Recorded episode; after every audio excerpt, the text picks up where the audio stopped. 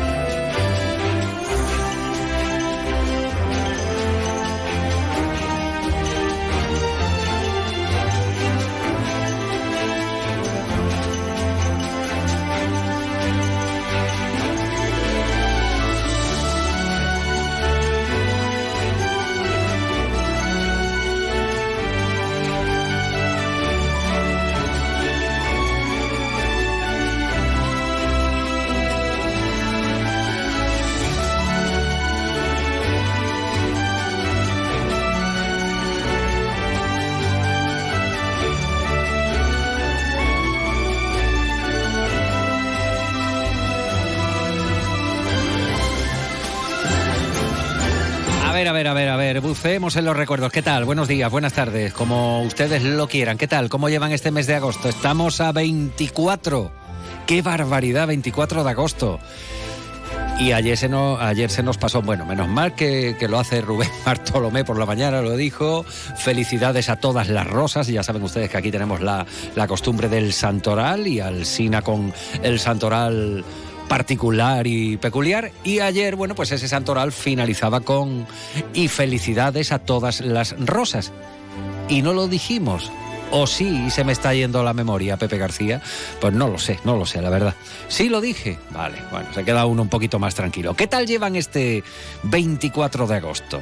¿Se dan cuenta ustedes ya de a qué alturas estamos del mes?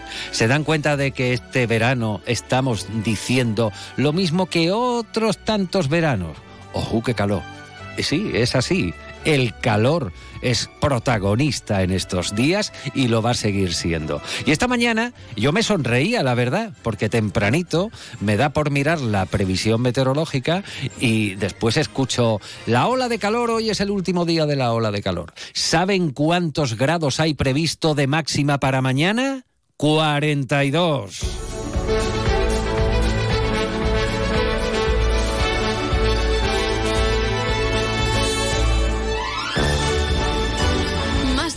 Jerez. Juan Ignacio López. Onda Cero.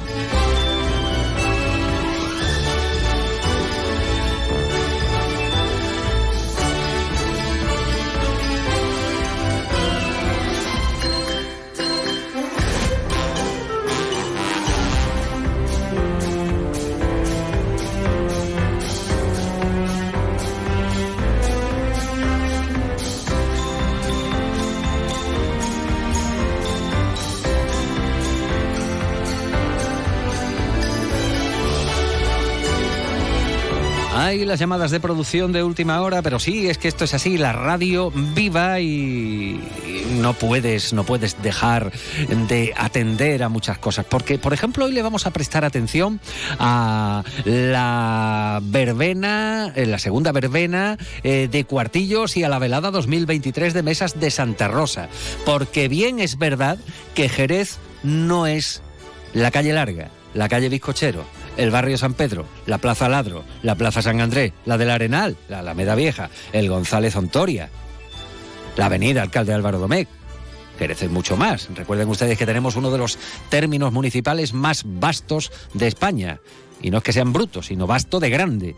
Entonces, bueno, pues ahí hay que meter todo. Y ahí está la gente, la buenísima gente y nuestra audiencia de la zona rural de Jerez. Eh, personas, familias, historias en las que nos gusta fijarnos. Por eso, en cuanto tenemos ocasión, allá vamos. Y hoy nos iremos a Cuartillos y a Mesas de Santa Rosa. Pero antes, antes, vamos a conversar con profesionales de la hostelería y de la hotelería. Gente que sabe muy bien eh, lo que dice y que ayer, por cierto, estuvieron reunidos con el gobierno municipal de Jerez para hablar de eso, de, de, la imagen que damos de cara al visitante, al cliente, el perfecto estado de revista, la limpieza y el orden en los establecimientos de hostelería, que las basuras no estén por ahí campando, las servilletas volando, en fin. ¿Qué conclusiones se sacaron de esa reunión?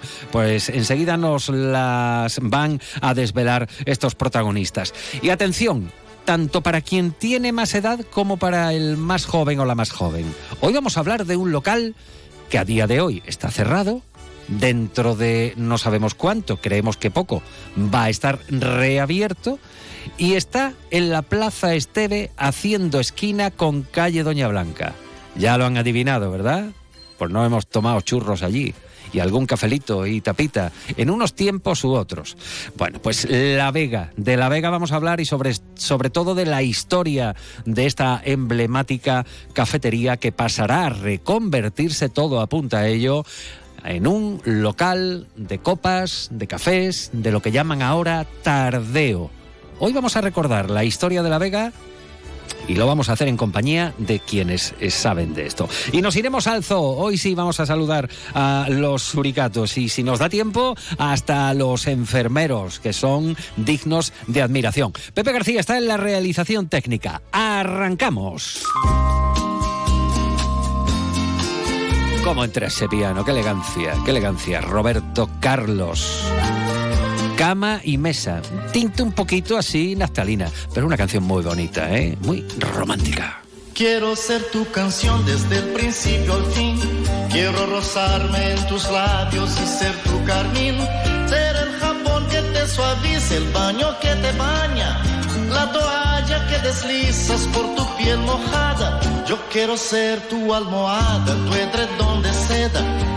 Besarte mientras sueñas y verte dormir ser el sol que entra y da sobre tu cama, despertarte poco a poco, hacerte sonreír.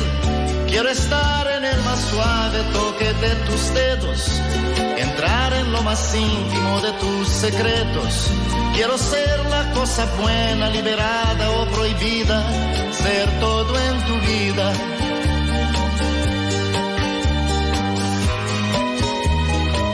Todo lo que me quieras dar, quiero que me lo des. Yo te doy todo lo que un hombre entrega a una mujer. Y más allá de ese cariño que siempre me das, me imagino tantas cosas, quiero siempre más. Tú eres mi dulce desayuno, mi pastel perfecto, mi bebida preferida, el plato predilecto. Yo como y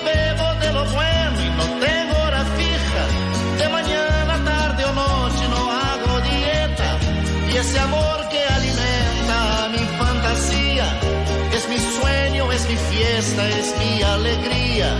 La comida más sabrosa, mi perfume, mi bebida, es todo en mi vida.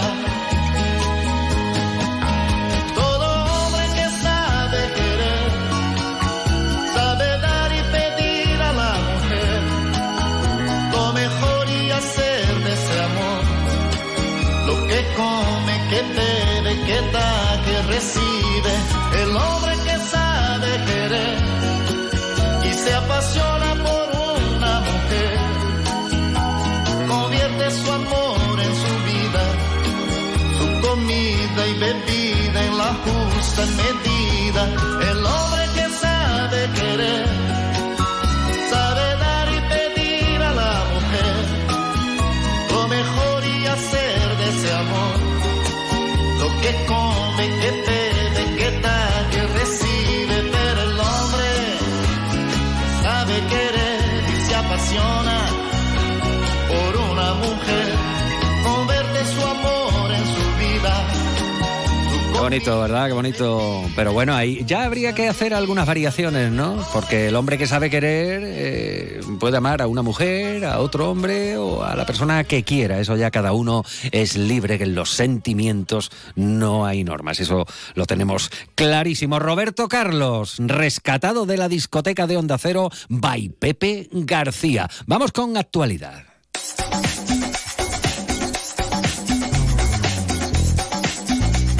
Gustado, Pepe, lo de By Pepe García? no sé, al final acabaremos en anglosajón. No, no, no. Aquí defendemos muy mucho una lengua tan rica como la que tenemos. Lo que pasa es que esas cosas se estilan, ¿no? By Pepe García.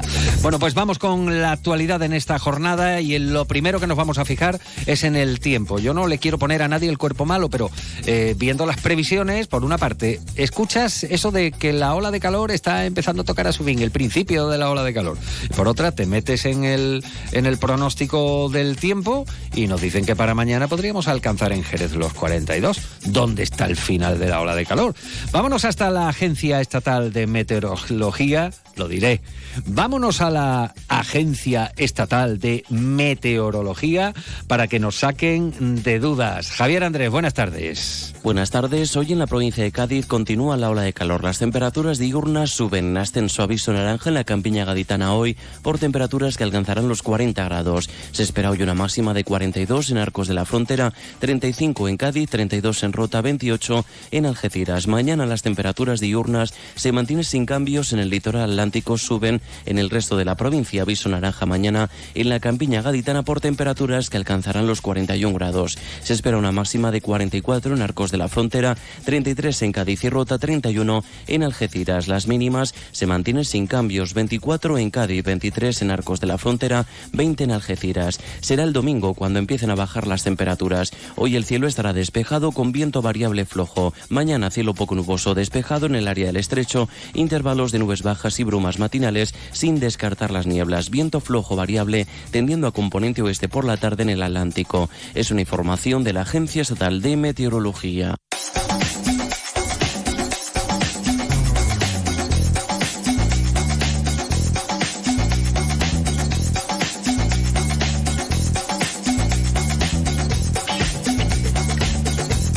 Bueno, lo venimos contando que el ayuntamiento anuncia que va a impulsar una campaña de concienciación sobre la limpieza con la participación del sector de la hostelería y el eh, comercio. El objetivo, señalan, es eh, mejorar la situación de residuos que aparecen, por ejemplo, en las zonas de terrazas y veladores. La campaña va a incluir imágenes de refuerzo positivo de prácticas de ciudadanos y de personal de la hostelería y del comercio en la que se evidencie el buen uso de los depósitos de residuos y la recogida de estos.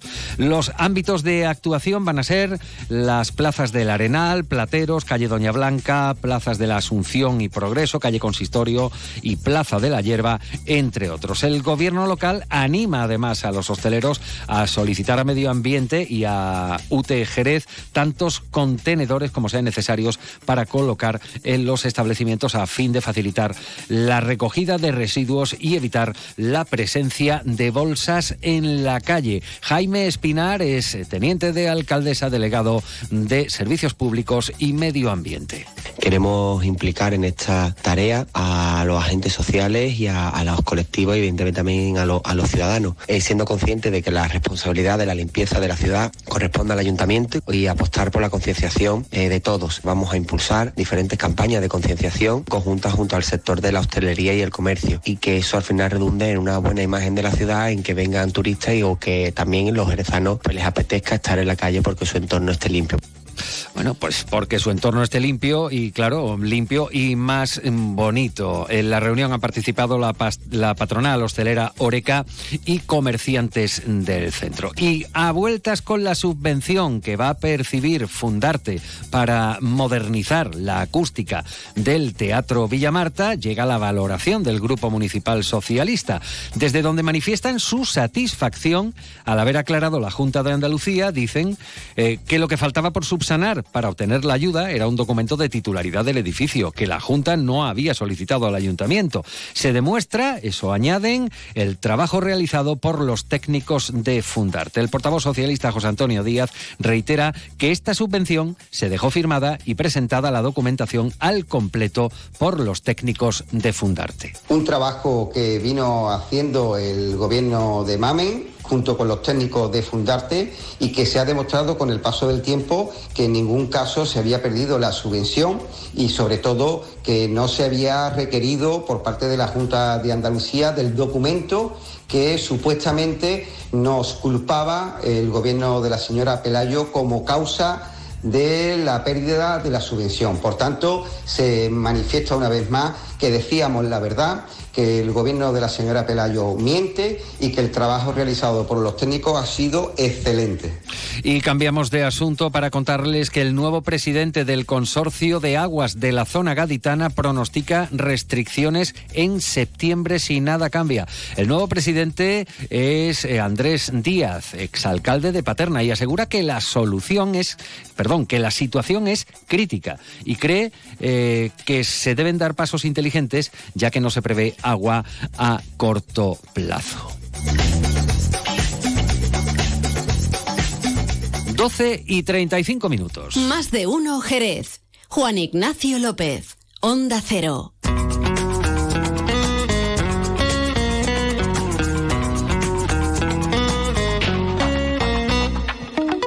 ¿Saben qué les estamos eh, contando? Que ha, habido, ha tenido lugar una, una reunión, eh, bueno, pues protagonizada por el ayuntamiento, diferentes actores, ¿no? En, este caso, bueno, pues desde la patronal hostelera Oreca, eh, también una representación de los hoteles, precisamente también a, asociados a Oreca y que este tipo de reuniones, según han apuntado desde el ayuntamiento, pues eh, van a seguir produciendo con otros eh, colectivos implicados y relacionados con los sectores de hostelería y alojamientos. Eh, el objetivo de la reunión, bueno, pues mm, analizar un poco la estampa que damos eh, tanto eh, desde el sector hostelero eh, como el hotelero, porque es una industria que mm, realmente, bueno, pues está sosteniendo en gran medida la economía de la ciudad. Por eso queremos a- acudir a dos de los intervinientes en esta reunión. Saludamos, por una parte, al presidente de la Federación eh, Provincial de Hostelería, Oreca, Antonio de María Ceballos. Antonio, buenas tardes. Hola, buenas tardes. Y también saludamos al eh, representante, en este caso, del sector hoteles, eh, Juan Sañudo, que a su vez es eh, director de mm, eh, Hotel Jerez y Villa Jerez, de Hoteles Andaluces con Encanto. Juan Sañudo, buenas tardes. Hola, Juan Ignacio, buenas tardes, ¿qué tal? Bueno, en principio sí me gustaría que dejáramos claro, aparte de, del mensaje que lógicamente traslada el ayuntamiento, en qué frutos o qué, conclusiones sacáis de la o extraéis de la reunión que, protagonizasteis ayer, porque sobre todo creo que eh, el tema que predominó fue ese, ¿no? La imagen, la limpieza, eh, bueno, pues el estado de revista, como quien dice, de los negocios, porque esa es la imagen que se proyecta de cara al turista, al visitante, a la clientela. Pues sí, realmente hemos visto que el equipo de gobierno nuevo, por llamarlo de alguna manera, aunque ya llevan algunos días, pero viene con ganas, viene con ganas de hacer el trabajo y yo creo que eso es para darle la bienvenida. Nosotros como colectivo siempre vamos a estar con nuestro ayuntamiento y por supuesto si se habla de la imagen de la ciudad, de ofrecer nuestras mejores caras, eh, siempre, siempre vamos a estar ahí porque además vivimos de eso, ¿no? De una ciudad moderna, una ciudad eh, acogedora, hospitalaria y por supuesto cuidada y limpia, que yo creo que es lo menos que se puede ofrecer a los visitantes. Oye, le pregunto, pero vamos, directamente, ¿tenemos una ciudad limpia a juicio de los, eh, de los hoteles de nuestra ciudad, Juan? Bueno, yo creo que siempre es mejorable, ¿no? Siempre tenemos un amplio margen de mejora, pero lo importante es que sigamos trabajando en la concienciación, no solo por parte del colectivo de la hostelería y la hotelería, sino de, todos los ciudadanos, ¿no? Eh, siempre se ha dicho que los ejes fundamentales de- del turismo y de la imagen de la ciudad son la seguridad y la limpieza. Entonces, mientras eh, más limpia y más cuidada tengamos la ciudad, más va a invitar a, a todo el mundo, a los propios ciudadanos y a los que nos visitan, a mantenerla en ese estado. ¿no? Con lo cual, como ha dicho nuestro presidente, toda la colaboración por parte de- del sector posible ¿eh? para contribuir a que la imagen de la ciudad siga mejorando. O Cuando se pide la colaboración de, de los profesionales, ¿es porque mm, no se está poniendo toda la carne en el asador o porque no se, no se practican los cuidados que, que se debieran para dar una buena imagen? No creo que sea ese el análisis, ¿no? Ujú. Nosotros como profesionales damos un servicio y en las mejores condiciones posibles. Lo que sí es cierto, como dice Juan, que la colaboración aquí es fundamental y en este caso la colaboración ciudadana, por supuesto, ¿no? No es aquello que dice que no es más sucio el que no se lava, sino el que ensucia más, ¿no? O sea que realmente eh, nosotros y el, digamos, la estrella sobre la que ha girado la reunión es esa servilleta de papel tan finito que con cualquier brisa se va volando si se deja en la mesa y no se hace una bola, ¿no? Porque a veces se quedan abiertas y luego pues andan por todos lados. El viento va para arriba, va para abajo y se lo llevan. Ese quizá era, digamos, el, el leitmotiv de, de la reunión. Se van a poner unos equipos que lo va a facilitar el ayuntamiento con su escudo institucional y demás. Nosotros le pondremos también una leyenda de que sirve para, para depositar ahí, bueno, pues fundamentalmente las, la servilleta, porque cualquier otro, un resto de bocadillo cualquier cosa, pues eso no va a volar, porque el viento no se lo lleva, ¿no? Y ahí sí es importante la colaboración de la, del ciudadano, porque nosotros ponemos a prestación los equipos, luego ellos deben de hacer un uso razonable y, y consecuente con, con, el tema. Y yo creo que al final, como ha dicho Juan, es que esto beneficia tanto al turismo como al propio ciudadano. Una ciudad que yo entiendo que está razonablemente limpia comparando con otras localidades y teniendo en cuenta la superpoblación que tiene Jerez, porque lógicamente nada más que hay que irse a la calle larga y ver esas mañanas los miles y miles y miles de personas que circulan por allí, por la Plaza de Arenal, en fin. Eh, Jerez es una ciudad muy viva, muy viva, con muchísimos visitantes y también con muchísimos ciudadanos. Por lo tanto, el esfuerzo que también tienen que realizar los operarios de limpieza, pues no cabe duda de que mmm, también son fundamentales. De hecho, uno de los temas que se habló es que, bueno, que también ese, ese servicio de refuerzo que se haga media mañana, de pasar pues algún equipito recogiendo y limpiando, porque siempre, aunque se quiera, o no se quiera, siempre va a haber alguna servilleta volando mientras que haga bien. Hombre, y más si hace, si hace, si sopla levante ya, entonces apaga, apaga y vámonos. Eh, Juan, acercándonos a, a, los hoteles, y, y, ya que conocemos bien el, el paño, eh, ¿qué dicen los turistas? ¿Qué sensaciones se llevan eh, quienes visitan Jerez? Mm, como, como una ciudad, aparte de los atractivos que tiene, que ya lo sabemos, los conocemos, hay que cuidarlos y no quemarlos, ¿eh? Eh, en, el, en el sentido de, de, la palabra, ¿no?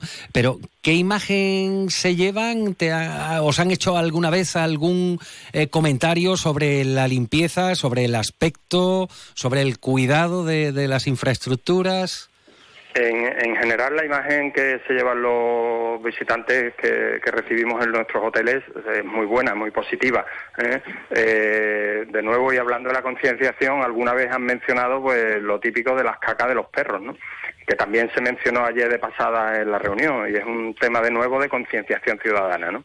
El, los dueños, los propietarios de animales, pues tienen que eh, tomar las medidas necesarias pues para que los excrementos no queden en medio de la vía urbana. ¿no? De eso sí hemos recibido alguna vez algún comentario, pero yo creo que la impresión general como decía antes, siempre con, con, margen de mejora es bastante buena en cuanto a la limpieza. O sea que queda la concienciación, sobre todo ciudadana, para que hagan uso de los dispositivos eh, que, habéis, que habéis mencionado. Yo, yo, creo que es obligación de la Administración uh -huh. de disponer los medios necesarios y del ciudadano de usarlos convenientemente. ¿no? Aquí uh -huh. es una labor de todos, desde luego. Y siempre la hostelería va a estar dispuesta a colaborar cada vez que se le solicite en una buena iniciativa como es esta del de, gobierno local. Bueno, pues aprovechando que el Guadalete pasa eh, por Jerez, eh, tanto al uno como el otro, tanto a Juan Sañudo eh, desde Hotel Jerez y en este caso representación de los hoteles en Oreca, como Antonio de María, os pediría una valoración breve, si queréis, de cómo lleváis, cómo va el verano a vuestro criterio a fecha de hoy, 23, perdón, 24 de agosto.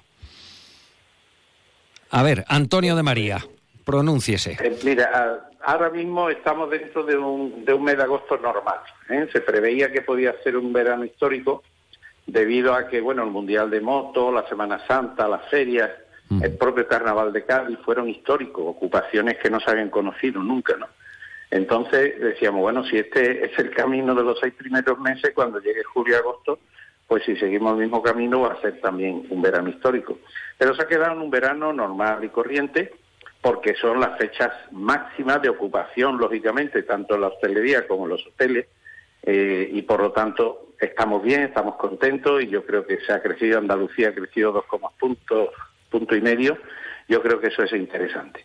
Lo que sí hay que resaltar que las altas temperaturas, sobre todo en la hostelería, al mediodía no ha permitido eh, tener uso en las terrazas.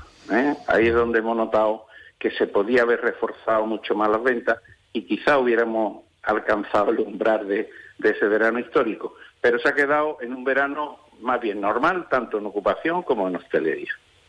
Juan, desde la perspectiva hotelera, pues desde la perspectiva hotelera coincidimos con el análisis de Oreca, que, es así, vamos, un verano eh, asimilable a los últimos que hemos tenido, 2022-2019, que son las referencias más recientes, excluyendo al 20 y al 21 por temas obvios de la pandemia. Pero sí, sí, un verano mm, acorde a quizás no las expectativas a esa tan, tan de récord, pero un verano aceptablemente bueno. Perfectamente. Pues Juan, gracias por la disposición para hablar hoy con nosotros. gracias a eh, vosotros. En Onda Cero igualmente Antonio de María, eh, presidente de Oreca. Gracias, como siempre. Venga. Gracias. Buena tarde, feliz resto de verano y hasta la próxima. Igualmente. Más de uno, Jerez. Juan Ignacio López, Onda Cero.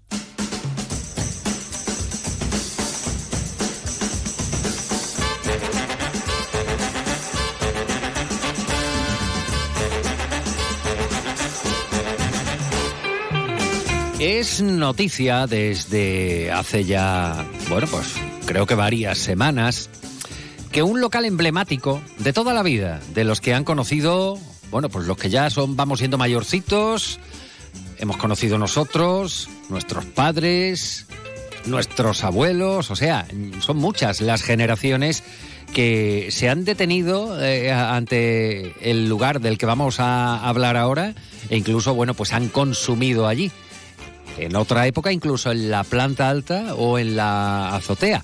Y por supuesto, bueno, pues en lo que era verdaderamente especialista, especialista en los últimos tiempos, que era para tomar un cafelito caliente con churros cuando hace, cuando hace fresco sobre todo. Estamos hablando de La Vega, saben ustedes que lleva un tiempo cerrado este negocio desde el año pasado, pero eh, pretenden volver a abrir sus puertas de cara a este próximo invierno. De hecho, pues eh, según ha podido saber la redacción de Onda Cero, eh, empezarán los trabajos eh, de remodelación, las adaptaciones que tengan que hacer, pues pasado el verano. ¿En qué se va a convertir? Bueno, pues todo indica que un local de copas, de cafés, de lo que se llama ahora tardeo.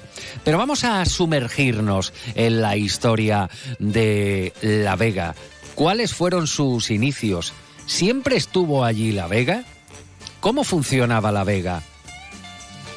Vamos a preguntárselo, por ejemplo, a un querido historiador. Este hombre, yo no sé cuántos gigas, teras eh, tiene de memoria ahora, si lo tuviéramos que traducir en el lenguaje electrónico. Él es José Antonio Cirera. Pepe Cirera, muy buenas tardes. Muy buenas tardes. ¿Cómo andamos? es un placer hablar contigo, hijo. Bueno, siempre es un placer hablar con Cirera porque es toda una enciclopedia, acumula conocimientos, recuerdos y fruto de las investigaciones eh, de las que no desfallece. Y ya no es ningún jovencito, Pepe Cirera, pero ahí está siempre al pie del cañón. La Vega, ¿qué decir de La Vega? Si te digo qué me dices de La Vega, José Antonio, ¿qué me explicarías? Bueno, tú has visto ya, es una descripción mejor que yo te la pueda hacer de lo que es La Vega actual. Pero nos tenemos que remontar a unos años más atrás, donde en el Palacio de Villapané, eh, para los que no sepan dónde está el Palacio de Villapané, porque los que son de Jerez, o algunos de Jerez tampoco lo sepan, es donde está enclavada la estatua de la Lola Flores, en la Cruz Vieja. Bien. Pues ya la portada, en la portada principal de este palacio se llamó Bar La Antigua de Vega. Oh porque ya el nombre de Vega es un poquito antiguo sí. en la historia de nuestra parte gastronómica. Uy, qué bien estoy hablando. Bien, bien, bien. Bueno, siempre habla muy bien y sobre todo esto es fruto de la experiencia, de la herencia generacional y, de la cultura del boca a boca, que es como eh, finalmente uno acaba aprendiendo lo que ocurrió y que no está escrito, ¿no? Eh, de, de, qué año hablamos si hablamos del nacimiento de la Vega, a tu criterio, José Antonio? Pues Pues yo me referiría o a primero del siglo XX Mm. o al final del XIX. Ajá. O sea, Siempre por la vestimenta que yo veo en la fotografía. Creo que te he mandado una fotografía, Ignacio, no sé si Ah, vale, vale, vale. Bueno, pues a- ahora la visualizaremos porque y ahora hablaremos de, de lo que ha supuesto La Vega, que todos hemos conocido. Eh, ya no ese establecimiento que indicas que, que pudiera haber sido, bueno, pues en esas eh, fechas. Eh, nos remitimos y tenemos contacto con alguien de la familia, José Antonio Cirera, de, de la familia de el, bueno, pues Vallejo, eh, pues, eh, ¿no? eh, Exactamente. Manuel Vallejo, Manuel Vallejo padre. Y en este caso, pues sa- saludamos. Un saludo, un saludo. Saludamos a su a su nieto, que es Joaquín Vallejo, que es quien regenta, bueno, pues a día de hoy los negocios familiares. Joaquín, muy buenas tardes. Muy buenas tardes, Juan Ignacio. ¿qué Bueno, aquí estamos repasando la historia y buceando un poquito, que con Pepe Cirera es, es, es fácil aprender mucho. Pero mm, a un joven empresario como, como lo eres eh, tú, Joaquín Vallejo, eh, ¿qué sabes de La Vega? Porque eh, apuntan que hacia 1958 fue precisamente tu abuelo quien inauguró el establecimiento tal como lo hemos conocido bueno, pues hasta que cerraba las puertas el año pasado y con la apariencia que ha tenido siempre. Pues así es, ¿no? En, en torno a- al año 60, no sé exactamente eh, concretar si fue en el 58, en Ujú. 60 o 61. Eh, siempre- no, yo también por lo que he escuchado ¿no? de, de mi padre y de mis tíos y demás, eh, se derriba la, la antigua Vega y es mi abuelo el que efectivamente pues eh, levanta la- el edificio tal como lo conocemos hoy en día. Eh, bueno, no estaban las quinchaleras porque lo de lo de arriba, como bien recordamos mucho, era una terraza abierta, eh, pero, pero bueno, era prácticamente el edificio, eh, como digo, como lo conocemos ahora. Y, y pocos años más tarde, después de, de aquella inauguración, eh, pues, los vaivenes de, de los negocios y demás, eh, lo vendió, bueno, mi abuelo le, le vendió la, la nueva Vega a, a Pedrito, el, el de la PEU, ¿no? Y el de la zapatería. Bien, bien, bien, bien. Bueno, o sea, a, a la familia de los, lo diré, lo diré, el, el apellido de los Herrero, ¿no? Me, me- Sí. me imagino, ¿no? Estamos hablando de, de la PEU, bueno, tenían el imperio de, de las zapaterías eh, en Jerez. Eh, la Vega, tal como la conocimos, eh, seguro que está en, en la memoria de muchos, bueno, pues como era la Vega antes, con esa terraza a descubierto a la que podías acceder para tomar un café o, o una copa al aire libre debajo de, de ese entoldado. En cualquier caso, bueno, pues un recuerdo vivo y fue precisamente Manuel Vallejo, tu abuelo, eh, quien eh, fundó la Vega después de derribar esa antigua Vega, dice Joaquín.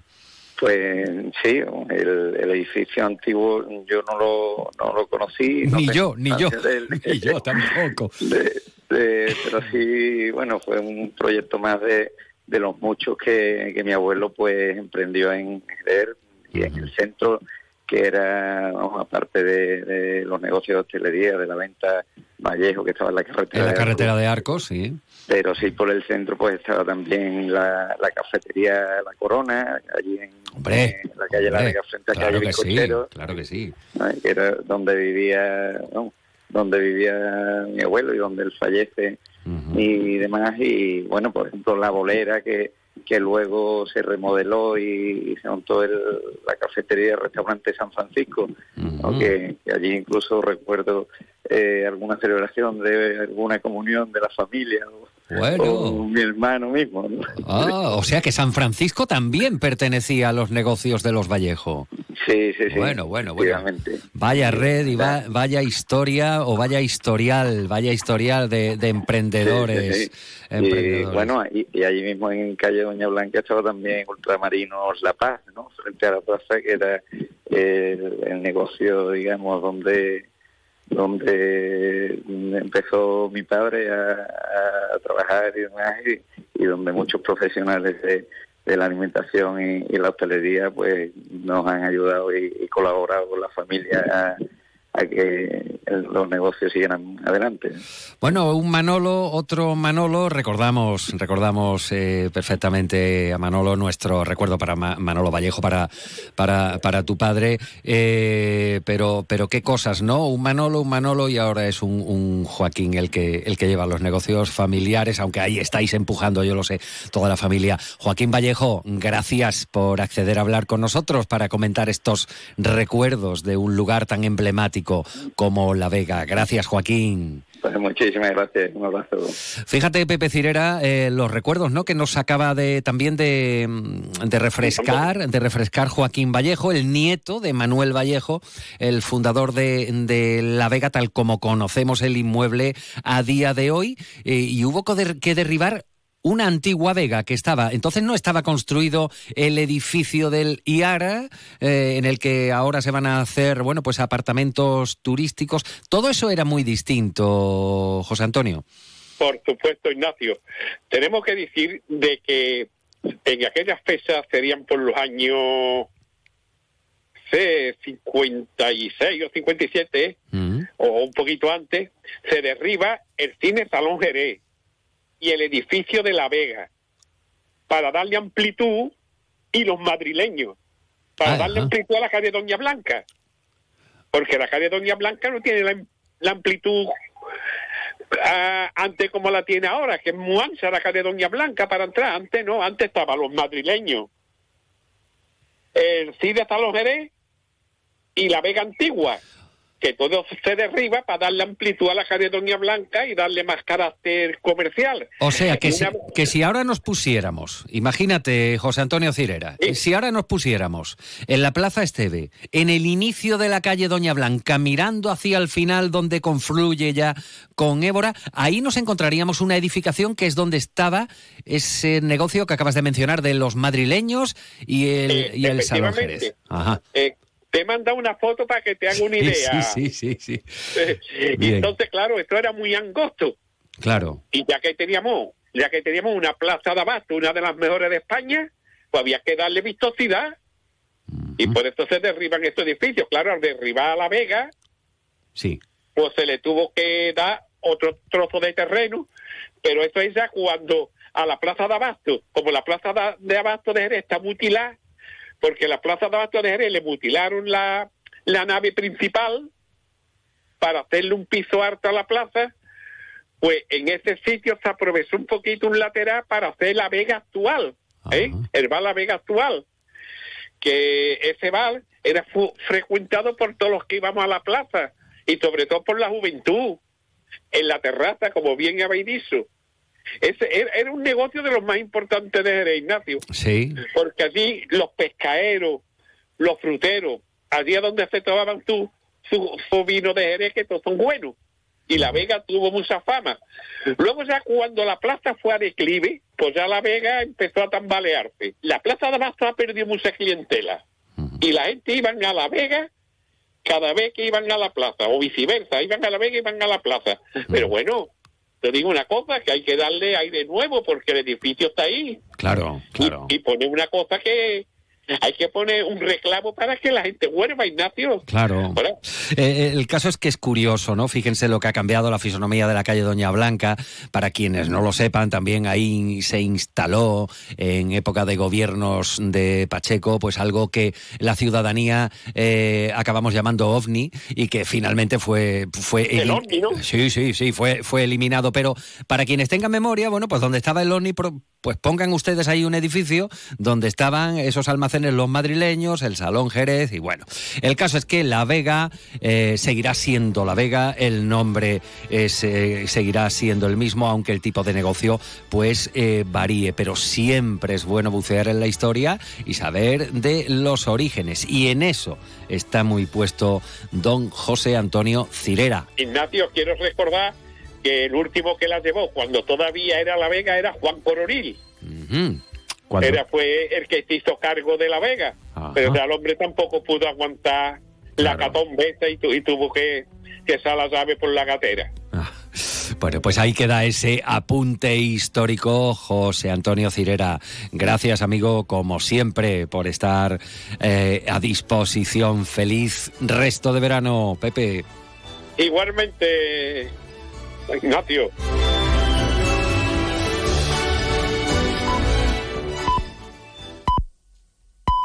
Es la una de la tarde, mediodía en Canarias.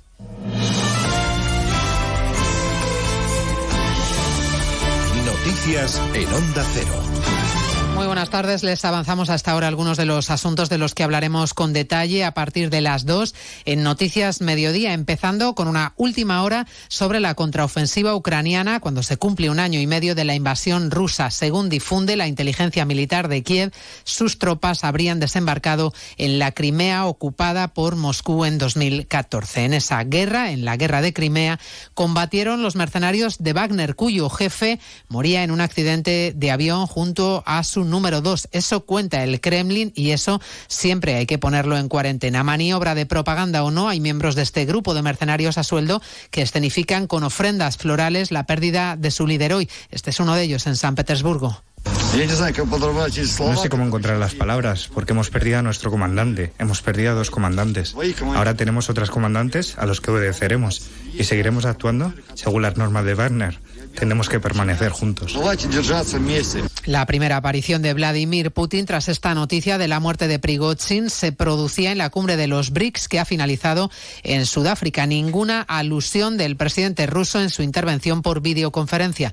No es el caso del primer ministro polaco que acaba de decir que si el grupo Wagner está controlado ahora por Putin será más peligroso. Aquí sobre el caso Rubiales en nuestro país y el beso no consentido que dio a Jenny Hermoso, el gobierno dice que actuará si no lo hace antes la Federación Española de Fútbol. En sumar, insisten en el encaje constitucional de la amnistía que piden en Junts y Esquerra para apoyar una investidura de Pedro Sánchez, si es que tiene esa oportunidad. Antes, Feijó debe intentarlo el lunes. Inicia su ronda de contactos con los grupos políticos. Necesita 176 votos que no tiene asegurados. La número dos del PSOE, María Jesús Montero, sobre una eventual presión a críticos de su partido para que apoyen la formación del gobierno del PP. Mire usted, hay que estar desesperado para hacer un llamamiento al transfugismo. Hay que estar desesperado para hacer un llamamiento a diputados para que rompan su disciplina de voto. El Partido Popular tiene que abandonar estas conductas. Los carburantes se encarecen por séptima semana consecutiva. Eso coincide con un periodo donde comienzan a regresar los que se han ido de vacaciones. Jessica de Jesús. El litro de gasolina supera ya la cota del euro con 70 euros y el gasóleo el euro con 60. Desde julio ambos carburantes acumulan incrementos del 7 y del 11% respectivamente y cuestan ya más que hace un año cuando estaban bonificados con los 20 céntimos por litro. La vuelta de vacaciones en coches saldrá así cara. Llenar un depósito medio de 55 litros de gasolina cuesta actualmente unos 94 euros, unos 88 en el caso del gasóleo. Unos precios que podrían incrementar la próxima semana ligeramente porque el barril de Brent, referencia en Europa, continúa subiendo y alcanza casi los 84 dólares. Está siendo noticia hoy el vertido de agua radiactiva contaminada al Pacífico de la planta nuclear de Fukushima, una medida ordenada por Japón que está recibiendo críticas de países vecinos, entre ellos China o Hong Kong. Aquí los expertos aseguran que el vertido no es nocivo para la población. Lucía Sanz. El gobierno de Japón cumple con la normativa internacional, respeta tanto los derechos de la población como las leyes marítimas. La Asociación de Técnicos de Seguridad Nuclear y Protección Radiológica confirma también que se ha garantizado la seguridad en todos los aspectos. Manolo Martínez Moreno es técnico especialista en protección radiológica ambiental. Los niveles autorizados para el vertido permiten afirmar claramente que los efectos van a ser prácticamente inapreciables, por no decir nulos no va a ser más diferente de cualquier otra central. Organizaciones ecologistas y antinucleares como Greenpeace han manifestado su descontento con esta, con esta decisión y, en contraposición, aseguran que el vertido supone un grave riesgo para el medio ambiente y la población nipona. Se lo contamos todo ello a partir de las 2 de la tarde en una nueva edición de Noticias Mediodía de este jueves 24 de agosto. María Hernández, a las 2, Noticias Mediodía.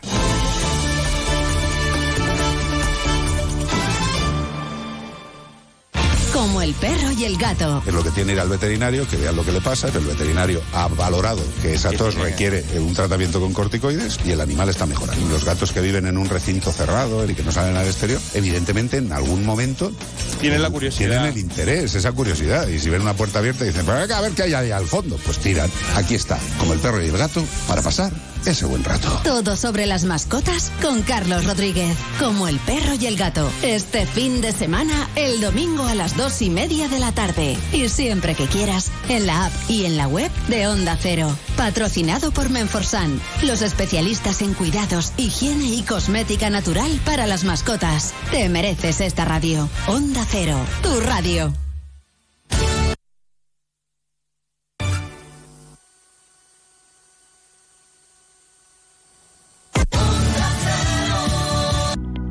Piénsatelo dos veces. Y tres, cuatro, cinco. Tener un animal de compañía trae consigo una serie de ventajas e inconvenientes. Compartir tu vida con un ser vivo implica una responsabilidad, cuidados y cumplir unas normas. Bienestar y protección animal. Junta de Andalucía.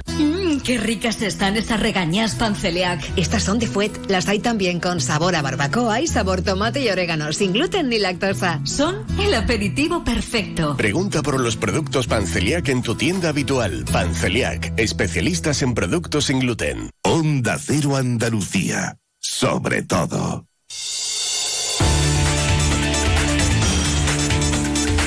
En Onda Cero, Noticias de Andalucía. Rafaela Sánchez. Buenas tardes, hacemos repaso hasta ahora de la actualidad informativa de Andalucía este jueves 24 de agosto que pasa por las muertes de 10 personas a causa del COVID las últimas dos semanas en residencias de ancianos, una cifra alarmante según las asociaciones de mayores que ya reclaman, entre otras cosas, que no se permita el acceso a estos centros sin mascarillas ni a trabajadores ni a familiares de visitas. Sigue, por otro lado, el calor extremo que nos acompañará como mínimo hasta el domingo, donde se espera un descenso brusco de las temperaturas. Para hoy, la Agencia Estatal de Meteorología mantiene activa la alerta naranja en todas las provincias andaluzas, a excepción de Almería, que la mantiene en amarillo.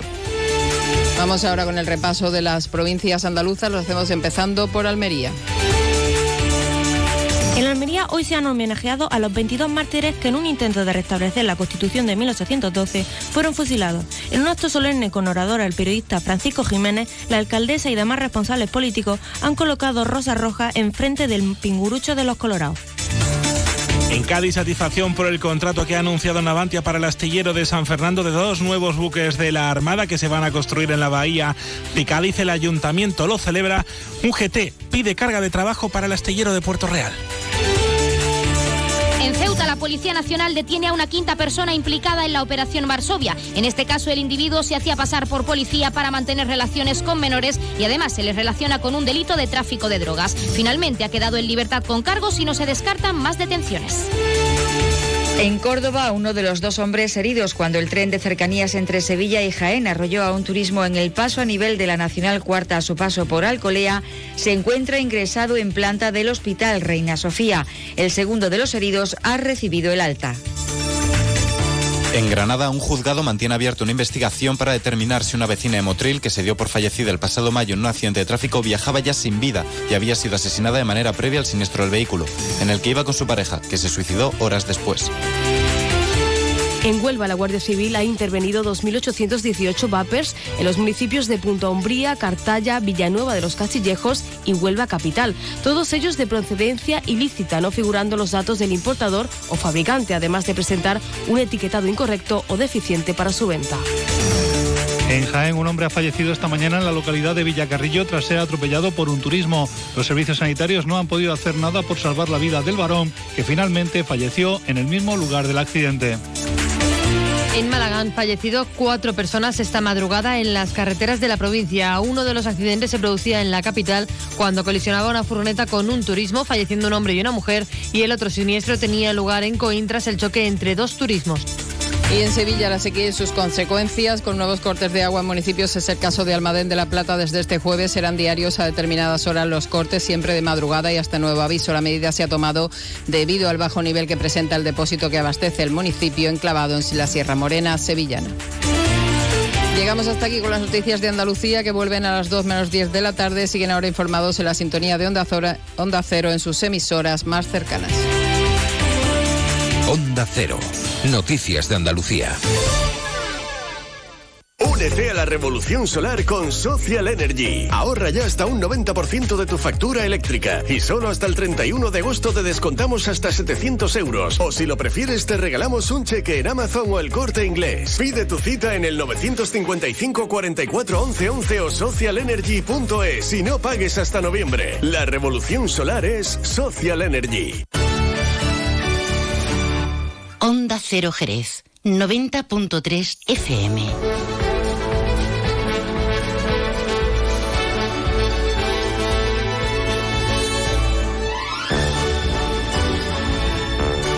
Más de uno Jerez. Juan Ignacio López, Onda Cero.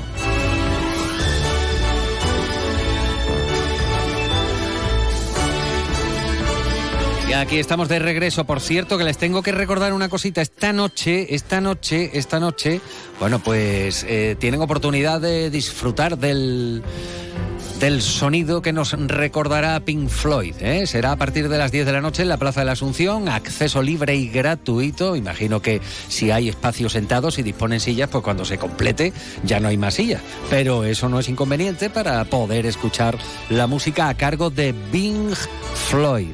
Pink Floyd, jugando con el nombre de Pink Floyd. Más o menos una hora y 40 minutos, como nos comentaba ayer uno de los miembros de esta formación que tributa a Pink Floyd, eh, Alberto Márquez, nos decía que una hora y 40 minutos aproximadamente de repertorio, con lo cual, bueno, pues el disfrute está asegurado. Por cierto, hay opciones, ya que se acerca el fin de semana. Una y 11 minutos de la tarde, escuche por favor.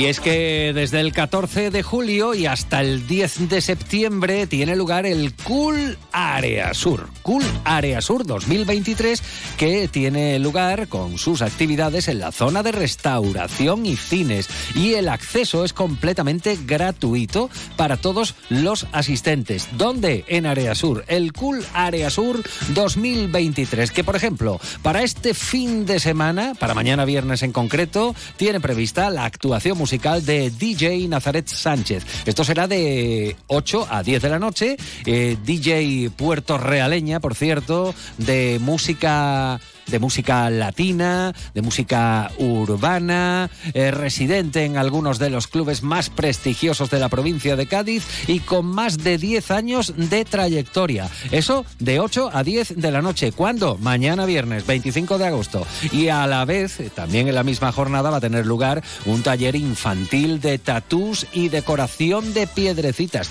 Esto de 7 de la tarde a 9 de la noche. Se pueden reservar plazas gratis en la web de Areasur, www.ccareasur.com barra talleres guion infantiles.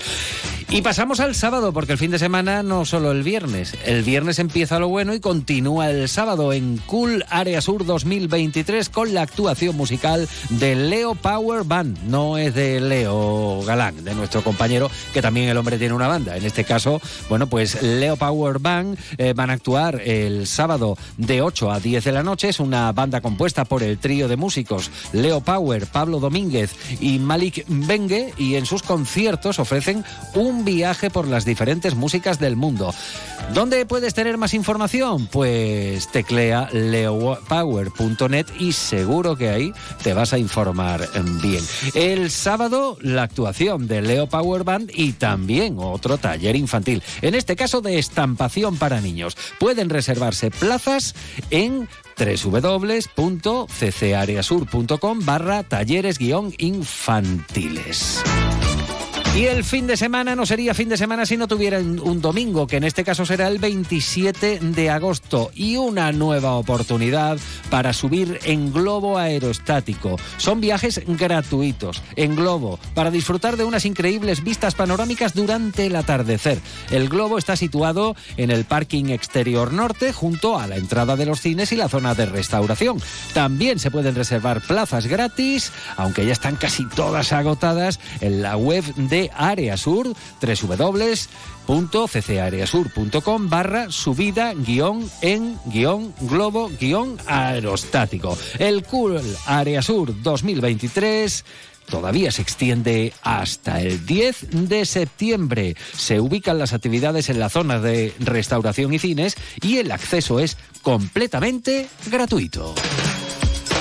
Más de uno Jerez. Juan Ignacio López. Onda Cero.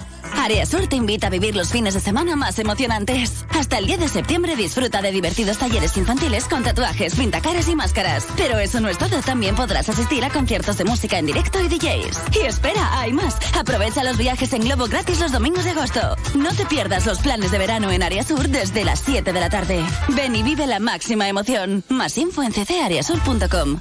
Yuyu, ¿eso qué es lo que es? No te hacía yo a ti de mojito, la verdad. Esto es la bebida de los dioses, Luis. El canastito. Es igual, pero más rico porque lleva canasta. Anda, ven que te pongo uno. Uy, qué delicia, Yuyu. Esto ahora en verano sienta de maravilla así de fresquito. ¡Canastito! No, ni nada. Disfruta con un consumo responsable. Más de uno, Jerez. Juan Ignacio López. Onda Cero. No sé si ve el personal mucho o poco documental. A mí la verdad es que últimamente la afición me, me, ha crecido de una forma... Me gusta, me gustan los documentales. Y hay unos animales que en especial eh, pues mm, hace mucha gracia. Yo mm, ya no creo que me haga gracia solo a mí, sino a mucha gente, porque eh, se mantienen como vigilantes. Se ponen de, pie y miran todos, como los girasoles, cabeza para un lado, cabeza para otro, como si fuera un partido de eh, tenis el que estuvieran viendo. Y emiten unos sonidos muy característicos.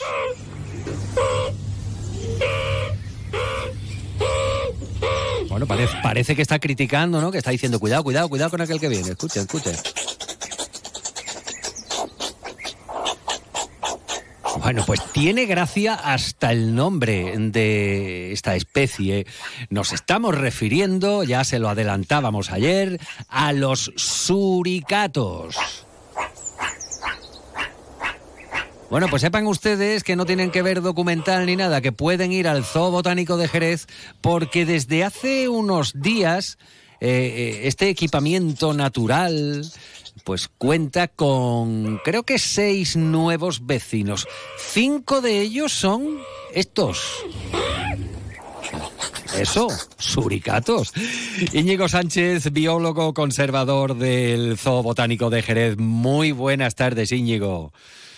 Buenas tardes. Bueno, son curiosos estos estos eh, animales suricatos y hay cinco cachorros que han nacido hace tan solo unos días, Íñigo. Sí, sí, nacieron bueno unos días eh, antes, eh, aproximadamente hace un mes, pero claro, como tienen vida subterránea, los adultos se, se meten en las madrigueras para criar, las hembras, y hasta que las crías no tienen al menos dos semanas o un poco más no asoman a la superficie, porque están todavía muy desvalidas, no son eh, suficientemente ágiles para, para huir de depredadores y entonces ya a partir de las dos semanas por ahí aproximadamente empiezan a, asomar las cabecitas por la boca de la, de la madriguera y después nosotros las detectamos. Y, y precisamente eso, hace, hace pocos días pues hemos podido ver una camada de cinco cachorros que están ahora pues haciendo las delicias de, todos los visitantes. Pero todavía no se ponen de pie así a mirar para un lado y para otro, o ya o, tienen autonomía. Sí, ya, tienen autonomía para eso. Ya están practicando. Bueno, bueno.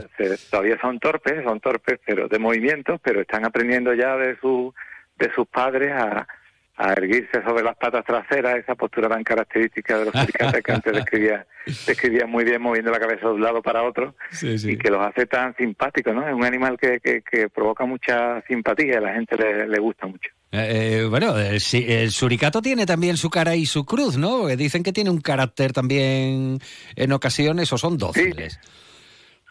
No, no, no, sí es cierto lo que comenta, que los suricatas en apariencia son muy muy sociables, de hecho viven en grupos familiares y parece que son muy buena gente, ¿no? Como quien dice, pero... son graciosos, ¿verdad? claro. Sí, sí, son graciosos, pero después se, la, se las gastan que hay que tener cuidado porque entre ellos, entre ellos, son tremendamente agresivos cuando hay hay peleas dentro del grupo, cuando el grupo es grande, pues normalmente expulsan a una parte del grupo y, y si no, si se encuentran distintos grupos, pues hay también peleas que pueden desembocar en la muerte de los ejemplares, aunque son bastante agresivos, eh, aunque no parezca. Son gente de carácter estos suricatos. Por cierto, has mencionado antes, Íñigo, a, a, los padres ahora mismo, bueno, eh, eh, que trajeron desde, desde Francia, creo, ¿no?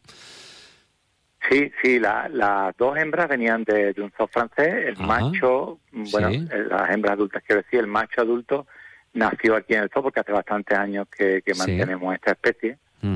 Y que, por cierto, pues los niños hicieron un, sorteo para ponerle nombre con distintas propuestas. Sí. Y como, como no podía ser menos, se llama Timón, porque todos los niños conocen a, Timón de, de las películas de Disney, claro, del, Rey León, y entonces le pusieron ese nombre al macho. El padre de las criaturas es, Timón. Ajá. Bueno, eh, en este caso, bueno, pues llegaban desde Francia las dos madres. Eh, el padre sí, ese es, ese es nacido, ese es jerezano, ¿no? Sí, sí, es jerezano. ese es jerezano. Bueno, y en estos días eh, la atención se basa en la observación, precisan de muchos cuidados, ellos se las apañan con, bueno, pues en el entorno familiar, imagino. Sí, sí, efectivamente, yo sus, padres, no solo sus padres, sino también las otras hembras y jóvenes forman un, un grupo que cuidan todos unos de otros y el dominante del macho es el que se suele subir en un sitio elevado para vigilar la presencia de depredadores y, y solo suele reproducirse la hembra dominante también. Y las demás pues ayudan a la, a la hembra dominante a sacar adelante las crías, con lo cual pues nosotros no tenemos nada más que ponerle comida a los adultos y ya ellos se ocupan del resto, no, no tenemos que hacer nada, nada especial. A día de hoy, ¿cuántos suricatos hay en, en el zoo de Jerez, eh, Íñigo? Ahora mismo hay 10. Hay 10. En el grupo, sí, en la instalación hay 10 ejemplares. Cinco adultos y de distintas edades y, y las cinco crías que, que, acaban de nacer. Bueno, están todo el tiempo metidos en sus madrigueras, salen salen mucho, son tímidos. No, sale, sí, salen.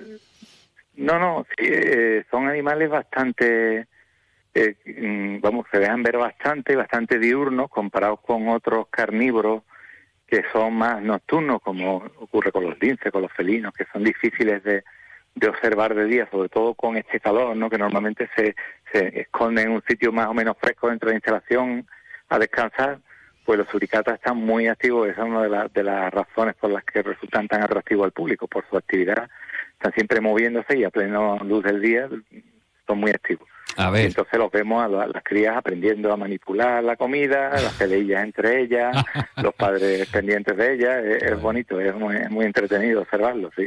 Claro. A ver, Íñigo, eh, tengo una duda desde que hemos empezado la entrevista. Yo digo suricato, pero te he escuchado varias veces suricatas. ¿Cuál es la manera correcta de decirlo? Pues mira, ambas son válidas. Ah, eh, eh, esto es porque antiguamente yo ya pues tengo unos años en todos los libros de texto y el nombre que se utilizaba en castellano era el de suricata. Y de hecho su nombre científico es suricata, suricata, repite ese mismo nombre. Eh, pero en los últimos años pues ha habido la, no sé por qué motivo, pero la costumbre de empezar a llamarlo suricatos también. Entonces ambos se aceptan como válidos, pero pero hay suricatas y suricatos es lo mismo, es la misma especie. Bueno, pues mira, una duda resuelta, Íñigo, como siempre, te agradecemos enormemente que nos hayas enriquecido con esos datos, con esas descripciones sobre estos nuevos vecinos, que digo yo que no son los únicos, porque decía seis, y creo que no me equivoco, porque hay que hablar de, de suricatas, ¿verdad? Pero es que también hay que hablar del bisonte europeo, que también está en el, en el zoo eh, botánico de Jerez. Sí, eh, exactamente. Ha habido también un nacimiento reciente, los últimos que ha habido junto con Suricata, prácticamente al, mismo tiempo, ha sido el bisonte europeo, que es una especie que, bueno, tradicionalmente hemos reproducido bien aquí en el zoo y hemos enviado pues las crías que han ido naciendo a otros zoológicos europeos y en esta ocasión pues hemos tenido la suerte de que ha nacido otra cría más hembra y está desarrollándose muy bien también.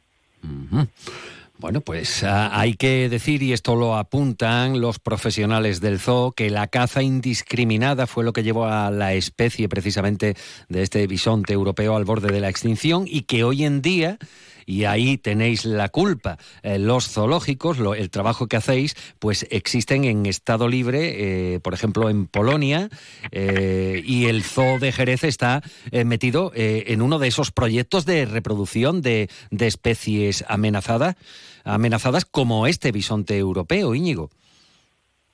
Sí, sí, efectivamente, pues casi llegaron a desaparecer y gracias a que había en, los zoos reproduciéndose, pues han podido reintroducir a la naturaleza y actualmente el programa europeo en el que nosotros participamos, pues parte de los animales que nacen van para otros zoos para seguir aumentando el número de, ejemplares, pero algunos otros pues se destinan a proyectos de reintroducción directamente en el campo, en libertad. Íñigo, reiteramos nuestro agradecimiento por, por, estar hoy con nosotros y contarnos los detalles, los secretos, eh, las peculiaridades de estos nuevos vecinos del Zoo Botánico de Jerez. Gracias, Íñigo. Buena tarde. De nada, vosotros igualmente. Más de uno, Jerez. Juan Ignacio López, Onda Cero.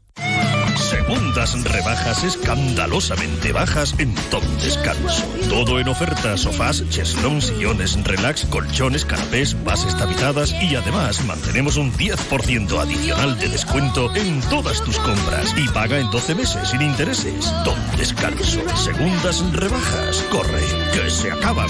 En Sanlúcar, Santo Domingo 48. La vuelta al cole es muy divertida con las Dunas Shopping. Vamos a por un año lleno de retos e ilusiones. Prepara la mochila de tu futuro. ¿Sabías que sorteamos tarjetas regalo para las compras? Participa en los sorteos de nuestro Instagram. Ya lo tenemos todo preparado para la vuelta al cole en las Dunas Shopping. En Restaurante La Piedra estrenamos carta nueva el 1 de julio. Acércate al Restaurante La Piedra en nuestro horario de verano de lunes a jueves de 12 a 5 de la tarde y viernes y sábado también por la noche. Disfruta de su magnífica terraza y el sabor de la cocina gaditana en un entorno inigualable. Restaurante La Piedra, el hogar del buen comer. Siéntete como en casa. Estamos en Jerez, Avenida Lebrija, Parque Empresarial. Más info en restaurantelapiedra.com. Más de uno, Jerez. Juan Ignacio López, Onda Cero. Bueno, esto lo, queremos o lo llevamos queriendo hacer desde principios de semana, pero por lo que fuera cada día, bueno, pues no es que haya habido un olvido ni nada de eso, sino que en la radio el tiempo es primordial, juega un papel determinante y cuando no hay tiempo, pues no se pueden contar las cosas. Vamos a ver, lo leíamos eh, el domingo, lo quisimos contar el lunes, ¿qué más da? Felicitación desde aquí a esta mujer. Se llama María Fernández. Ya esto les puede dar una pista. Su abuelo era Fernández monje de apellido, con lo cual esta María a la que nos referimos es María Terremoto.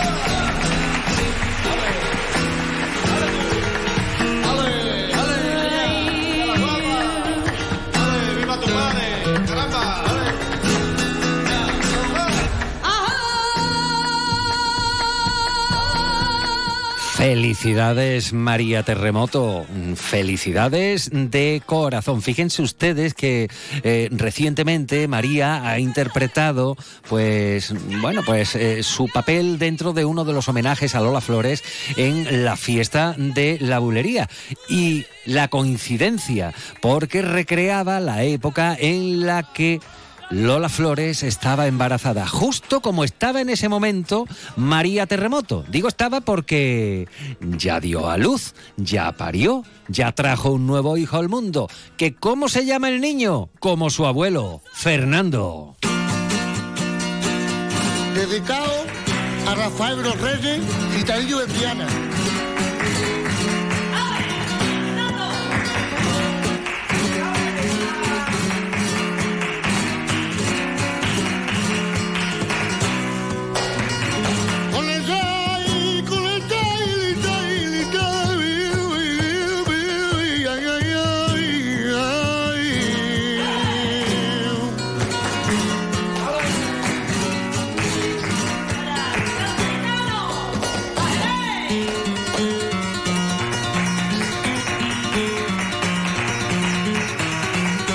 Pues este, este sería su abuelo, Fernando Fernández Monje. Terremoto de Jerez. María Terremoto, enhorabuena. Enhorabuena también. Bienvenido al mundo. Fernando, no sabemos si este niño llevará el compás y acabará cantando, pero bueno, ahí está. Bienvenido a la vida. Una de la tarde y 29 minutos. Más de uno, Jerez. Juan Ignacio López. Onda Cero.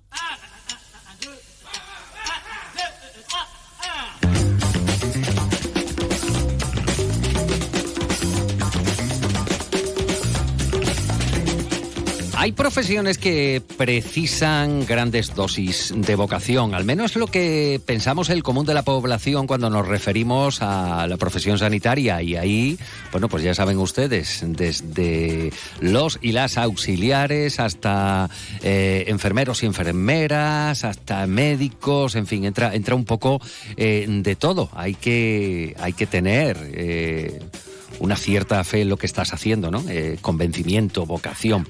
Bueno, y si no, que se lo pregunten al personal de enfermería, que siempre nos ha merecido una curiosidad especial eh, por la profesión que, que, desarrollan, cómo lo hacen y porque son quienes eh, nos atienden en muchísimas ocasiones.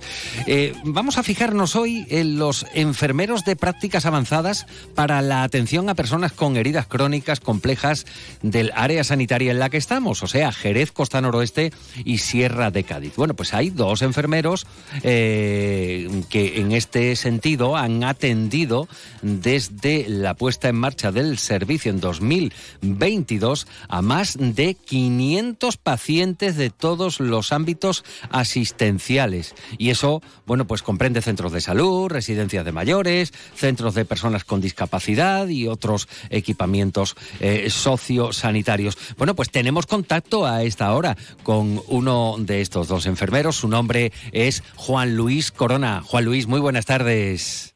Hola, buenas tardes. Bueno, ante todo, Juan Luis, ¿tú cómo le explicarías a la audiencia de Onda Cero cómo es la profesión de enfermero? Bueno, la profesión de enfermero si lo quiero hacer, lo puedo hacer muy largo, pero voy a intentar hacerlo lo más corto posible. O, en el término medio, como quieras.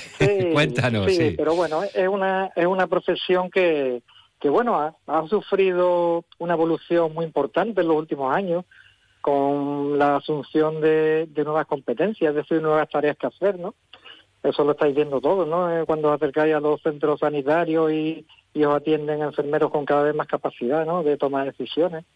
Y bueno, es verdad lo que tú comentabas al principio, que, que, bueno, que es cierto que, que, que, bueno, que hace falta, ¿no? Cierto, cierta fe en el trabajo, ¿no? Yo creo que en todas las profesiones hace falta, pero en, en esta quizá por, por estar más cerca de, de un poco de, de, de, la faceta más humana, por, por, por ser redundante de las personas, ¿no? Pues requiere quizá un plus, un plus en ese sentido, ¿no? Es un trabajo, bueno, para el que le guste muy bonito, para el que no le guste puede ser luego una auténtica pesadilla. Y la verdad es que si lo desarrolla en su totalidad puede ser muy gratificante. Muy gratificante. ¿Cuántos años ejerciendo la profesión de enfermero, Juan Luis? Bueno, algo más de 35. Bueno, bueno, bueno. Eh, ya, sí, empezamos ayer, empezamos ayer. Ayer, ya hay un tiempo acumulado, con lo cual, para que se haga la idea, nuestra oyente, nuestro oyente, no está hablando un principiante, está hablando, hablando alguien que lleva mucho currículum detrás, muchas experiencias vividas y muchas situaciones. ¿Contento con la profesión que elegiste a día de hoy, Juan Luis? Sí, contento.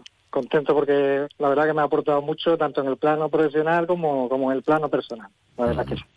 Bueno, estábamos hablando de cifras, estábamos hablando de enfermeros de prácticas avanzadas. ¿Qué es esto de enfermeros de prácticas avanzadas para la atención a personas con heridas crónicas complejas? Porque es muy largo, pero eh, poniéndolo en, en, el lenguaje coloquial, ¿cómo lo explicaríamos, Juan Luis? Sí, el nombre es muy grande, muy largo, pero lo vamos a explicar muy sencillo para que para que todo el público lo, lo entienda enseguida, ¿no? Un poco nos dedicamos a asesorar, a atender, ayudar a los compañeros, tanto a los enfermeros como a otras profesiones que también nos solicitan su nuestra ayuda, eh, a la hora de abordar, bueno, pues este tema tan complicado que se ha vuelto de unos años para acá, como es el tema de las heridas, ¿no? Eh, en este sentido, eh, las heridas crónicas, entendemos por una herida crónica aquella que, que tarda más tiempo de lo normal en cicatrizar, ¿no? En definitiva, esa herida o esa que no te tiene o, o- o ha tenido, ¿no? Su padre, su madre, un hermano, un familiar que ha tenido una herida ahí que ha tardado muchísimo tiempo en cicatrizarle o que incluso no la lleva a cicatrizar. ¿no? Nosotros te- tenemos todavía algunos pacientes el otro día tuve concretamente uno que me comentaba que, que llevaba, y no estoy exagerando, 70 años con una herida. Madre 70 mía, años madre con una mía. herida, Uf. se puede usted imaginar, ¿no? Ya, O sea, ya. que no, no tiene conciencia de, de haber vivido sin herida. Siempre ha estado la herida acompañando. O sea que este pobre hombre pasó de la mercromina al betadine, vamos, lo, lo- lo ha conocido todo, ¿no? Claro, y bueno, y, y también nos podemos preguntar en este sentido, bueno, si yo tengo ya mi, mi enfermero de familia o mi, o mi enfermero que es el que me hace las curas, ¿no?, de mi herida. Claro, ¿por qué, no? ¿Qué necesidad hay, no, de, de poner una persona para esto? Pues mm, eso responde a, como te decía al principio, que las heridas cada vez se, se han complicado más. Se han complicado mucho el mundo de las heridas eh, debido a múltiples factores, entre ellos, pues, mm, una cosa muy importante son lo- los hábitos de vida actuales que llevamos, ¿no? que no favorecen para nada eh, lo que es la cicatrización de las heridas. ¿no? Eh, ¿Cuáles son, cuáles son esos hábitos? Échenos la bronca, hábitos- échenos la bronca, Juan Luis. Vamos a decirlo otra vez, todos lo sabemos y no queremos escucharlo, y menos ahora en verano, ¿verdad? menos ahora en verano. Una buena alimentación, un buen ejercicio, un buen, en fin, unos hábitos de vida saludables. Ya sabemos, abandonar los hábitos que no son saludables, el tabaco, el alcohol, practicar ejercicio a diario, no hace falta ahora prepararse para las Olimpiadas, sino simplemente con hacer todo, con todos los días dedicarle una horita a pasear con cierta intensidad, eh, con eso es suficiente para, para mantenerse un poco, un poco más saludable. Pero por desgracia es una, es una epidemia lo que tenemos en este sentido de malos hábitos que está conduciendo a, a nuestra población a, a lo que ya sabemos, ¿no? A unos índices de obesidad muy grandes y eso influye directamente en la aparición de este tipo de lesiones y en la cicatrización de ellas. Todo ello, si a todo ello unimos el tema de eh, que cada vez, por suerte, y también, bueno, un poco hay que saber más del tema, el tema de, lo- de los cuidados de estas lesiones se ha complicado más, cada vez hay más productos, cada vez hay más tecnologías que se pueden aplicar en esto, pues, pues la verdad es que, es necesaria la, puesta en marcha de esta figura un poco más experta en el manejo de estas heridas que a veces tardan, como ya estábamos hablando, años en cicatrizar, ¿no? Con el impacto, con el impacto que tiene en la calidad de vida de las personas, ¿no? Una herida duele, Claro. la duele bastante, duele, te, te mediatiza tu, tu vida diaria, ¿no? Y me va a permitir, Juan Luis, cuando tenemos una herida y nos damos un porrazo, todos los porrazos van para, para el mismo sitio. Todo, totalmente, todos ¿Verdad? van para allá, todos van para el mismo sitio. Y es verdad, y eso es, es una verdad, y es, y es una cosa que le temen mucho los pacientes. Le temen mucho a los pacientes darse golpe en esas heridas que tienen, ¿no? Entonces, pues ese ese es el motivo por el cual, pues bueno, desde la consejería el año pasado, pues iniciaron esta, esta puesta en marcha, ¿no? A nivel de toda Andalucía, no solamente aquí en el área, de la figura de, de unas enfermeras o enfermeros que, que, bueno, que nos dediquemos de manera específica a, a la consultoría y a ayudar a los, a los compañeros para, para intentar, bueno, pues minimizar el tiempo de cicatrización de las heridas, con lo cual, pues bueno, mejoramos la calidad de vida de la población, ¿no? en definitiva. 500, eh, 500 atenciones eh, eh, o más de 500 atenciones desde 2022 hasta, a- hasta hoy. ¿Es mucho, es poco? ¿Qué ritmo llevamos? Llevamos ritmo, yo diría que alto, yo diría que alto. Alto, la verdad que hemos tenido una acogida entre los propios profesionales muy buena y entre la población también muy buena que estamos atendiendo.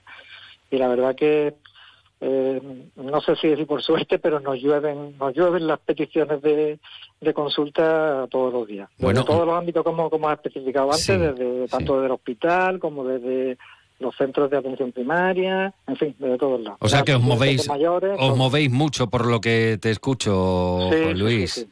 Ah, sí, tenemos, disponemos también de un dispositivo de teleconsulta que es bastante útil. Mm. Eh, los profesionales a través de un aplicativo nos pueden incluso enviar imágenes ¿no? de, la, de las lesiones de los pacientes y eso nos puede orientar a la hora de darle, aconsejarle, ¿no? Cómo abordarlas, ¿no? Claro, claro. Pero muchas veces es verdad que una imagen vale, vale más que mil palabras, pero una visión en directo y, y palpar al paciente y tocarlo, no todavía no se puede sustituir por la tecnología. Ay, qué, qué razón llevan nuestros mayores, ¿no? ¿no? Y que mire, que yo no quiero que mi médico me llame, yo quiero que me vea, quiero que, que mi médico o mi, o mi enfermero o mi enfermera me vea, que eso, eso es insustituible. Eso no se puede sustituir. Se puede llevar una idea, una idea Sí. con una imagen o con una conversación, pero pero es una idea vaga, una idea vaga muchas veces. Bueno, pues eh, Juan Luis Corona, eh, enfermero, gracias por eh, contarnos hoy algunos secretos de la profesión, algunas valoraciones y sentimientos propios de quien eligió en su día eh, estudiar enfermería, dedicarse a esta profesión, a procurarnos bienestar y gracias por cuando nos atendéis, cuando nos toca el momento, bueno, pues con, con esas formas eh, que, lo, que lo soléis hacer. Que tengáis buen resto de verano, Juan Luis. Gracias. Igualmente, gracias. Y una última cosa, cuidaros mucho con el tema de la ola de calor, hidrataros bastante, que, que es necesario. Y personas Ah. mayores, cuidarla, cuidarla a la sombrita. A ver, ¿cuál es el decálogo? Rapidito, Juan Luis. ¿Qué, Rapidito. qué, qué hacer o qué no hacer con estas olas de calor?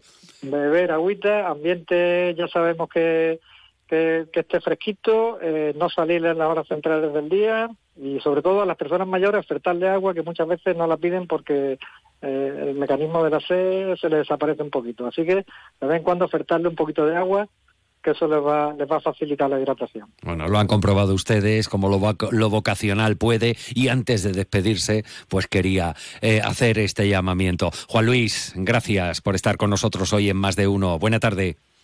Igualmente. Más de uno Jerez. Juan Ignacio López. Onda Cero. Que se aprende escuchando a los profesionales, ¿verdad? Y vocación hasta el último momento, que antes de despedirse ha dicho, hey, un momentito, por favor, que se cuiden, que se cuiden y que se cuiden. Fíjense qué mensaje, todo cargado de motivación. Un saludo para todos los sanitarios que están ah, ahora mismo escuchando la radio, incluso aquellas y aquellos que están en las playas y en las piscinas, pringados, pasando calor, mientras que la gente se está refrescando, bañando, chapoteando, divirtiéndose y ellos velando por nuestro bienestar.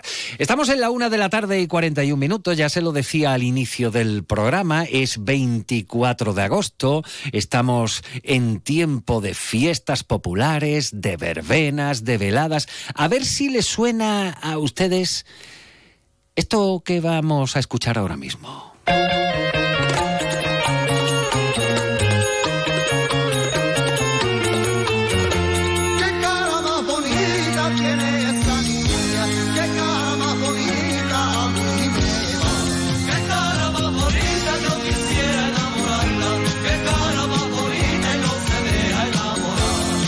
Eran los tiempos en los que canciones de este calado pues se combinaban con Michael Jackson o, con Erwin and Fire o con lo que hubiera en ese momento en listas de éxitos. Y sí, no se ha equivocado. Son ellos, son ellos, son ellos.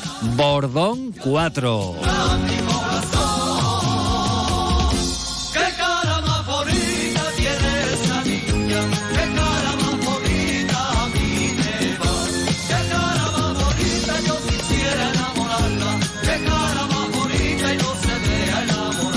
Los arreglos para matarlo, ¿eh? Ahora escucha los arreglos con ese sintetizador ahí. Las pintas de entonces, bueno, échese una fotito hoy y mírela dentro de 10, 12, 13, 14 años. Y entonces dirá lo mismo que nosotros estamos diciendo de los de Bordón 4. Bonita. Alguno de ellos con permanente, pero ¿cuántos de los que están escuchando ahora mismo en la radio optaron, digo hombres, ¿eh? Por hacerse una permanente en los años 80. Yo desde luego ni loco, pero conozco varios ejemplos, ¿eh? Varios, varios. Aparecían con la cabeza como el de los Bonnie. Bueno, esto de escuchar a Bordón 4 y de rescatar este tema que ya tiene... Mejor dejar los años, pero mucho, mucho, mucho. eh, no es casual. Y es que a partir de hoy, pues Cuartillos, por ejemplo, eh, celebra hasta el domingo su segunda verbena, con una programación que abarca desde espectáculos musicales, flamenco, eh, juegos infantiles y hasta convivencias vecinales. Y nos vamos hasta allí, hasta Cuartillo, cogemos la carretera, que está ahora mejor que antes, por cierto, y saludamos. Antes era delegado de alcaldía, ahora le llaman coordinador, pero seguro que allí, en Cuartillos, le dicen alcalde. Pepe Barriga, muy buenas tardes. Muy buenas, muy buenas tardes. Muy buenas tardes, casi casi no... ¿Cómo estamos? Pues mira, aquí de, de verbenas y escuchando a los Bordón 4 que siguen vivitos y coleando y van a estar ahí en cuartillos, Pepe. Sí, efectivamente, el, el viernes 25 vamos a poderlo disfrutar en la nueva caseta que estrenamos como segunda verbena de pedanía a este grupo de Bordón 4. Ujú. Bueno, eh, segunda edición de la verbena de cuartillos que empieza esta noche. Pepe, ¿con qué vais a empezar y cómo se va a desarrollar la programación? Cuéntanos. Muy bien, pues esta, eh, esta noche, jueves 24, vamos a. El, el protocolo va a ser eh, se- eh, un reconocimiento a todas las personas, tanto que están como las que ya no están, en el desarrollo de lo que fue un asentamiento rural a lo que hoy una pedanía. Ha habido muchos años de lucha, de reivindicaciones y bueno, como yo digo, Cuartillo eh, crece día a día y estamos ahí trabajando para que nuestras vecinas y nuestras vecinas tengan lo que se merecen. Después, pues bueno, tendremos la- el pregón, el pregón eh, que va a ser sorpresivo porque lo va a dar Paco León, un- Manuel León, perdón, Manuel León, un pintor de buena altura a nivel nacional e internacional, lo hemos comprometido y va a dar ese pregón. Luego tendremos a Jero Domínguez, que es un vecino de Cuartillo, que se inició precisamente en la verbena de Cuartillo. Y después no puede faltar la pompa Honda. Hombre, hombre. Que son nativos de aquí de Cuartillo. Sí, sí, sí. Y tenemos ese compromiso y ellos verdaderamente nos ayudan a que Cuartillo siga creciendo y ahí lo vamos a tener esta noche. Bueno, pues un- un- tendremos un DJ. Claro que sí. eh, que en este caso eh, el DJ tiene nombre y apellido. ¿Cómo se llama el hombre? También es de nativo de, de Cuartillo, que es Javier Benítez, Ajá. que está dando también un caché bastante importante y tiene un reconocimiento ya a nivel, pero bueno, como son personas de Cuartillo, pues le sacamos ese ese compromiso a- hacia sus vecinas y sus vecinos. Que digo yo que esto para los mayores, pero y a las 9 de la noche que arranca la, la inauguración ¿no? de la segunda verbena de Cuartillos, pero esta tarde ya tenéis eh, cositas para calentar motores, eh, también para la población más pequeña, Pepe. Sí, ef- efectivamente tenemos dos talleres, uno infantil y otro juvenil, con temas de agua, para que se pueda tener un buen inicio para la temperatura que está cayendo por día. Vamos. y que mañana, mañana vamos a más. te- ¿eh? Tenemos un día intenso, sí, Sí, sí, mañana sí. más. Sí, sí. Así es. Bueno, pues esto, esto en cuanto a hoy, ya mañana hay otra programación, incluyendo Bordón 4, ya la recordaremos, pero en principio lo más inminente para esta noche, eh, bueno, pues es la, la primera jornada de la verbena, segunda verbena de Cuartillos. Eh, por cierto, Pedanía de Cuartillo. exactamente, de la pedanía. Qué orgulloso lo dice, ¿eh? ya la pedanía de Hombre, lo digo Cuartillos. porque- es que antes era barriada, ¿no? Antes era Claro, barriada. lo llevamos luchando. Cuartillo tiene entidad propia para hacerla, pero bueno, eh, no puede ser porque no tenemos 5.000 habitantes, tenemos Claro, un plan claro. especial que nos tienen par- paralizados, pero bueno, ya llegaremos. Bueno. De momento hemos dado un, un segundo paso que es importante Ajá. Y, ahí estamos. Pues a disfrutar del inicio de la verbena que mañana ah, hará posible que Bordón 4, los legendarios Bordón 4, pues estén entre las actuaciones programadas para el viernes 25 de agosto. Pepe, un saludo para toda la buena gente de, de Cuartillos, ¿de acuerdo? Pues muchas gracias y nada, a seguir trabajando para que estas noticias lleguen a, al mundo mundial. Al mundo mundial, claro que sí, desde cuartillos al mundo mundial. Gracias, Pepe, un abrazo. Y un abrazo también que le mandamos a la gente eh, de mesas de Santa Rosa, que, eh, bueno, pues inician también, eh, bueno, pues su velada 2023. Esto va a ser mañana viernes y el sábado 26 de agosto. Fechas elegidas en torno a la festividad de, a la festividad de Santa Rosa que fue ayer. Por eso decimos aquello de felicidades con retraso a quien no felicitáramos. Esto será en mesas de Santa Rosa, con concursos, actuaciones musicales, en fin, a pasarlo bien que ya toca. Llegamos a la hora del relevo, a las 2 menos 10, nosotros nos marchamos y hablan los informativos de Onda Cero. Pepe García ha estado un día más en la realización técnica. Mañana recuerden que volvemos a la hora de costumbre, a las 12 y 20, y esperamos traerles pues un menú que les sugiera les guste, les enganche y que lo consuman cuando quieran, en directo entre las 12 y 20 y las 2 menos 10 o a la hora que sea, buscando nuestro programa Más de Uno Jerez con la fecha en la aplicación o en la web ondacero.es. Que tengan feliz jornada. Por favor, resguárdense del calor, hidrátense. Hasta mañana.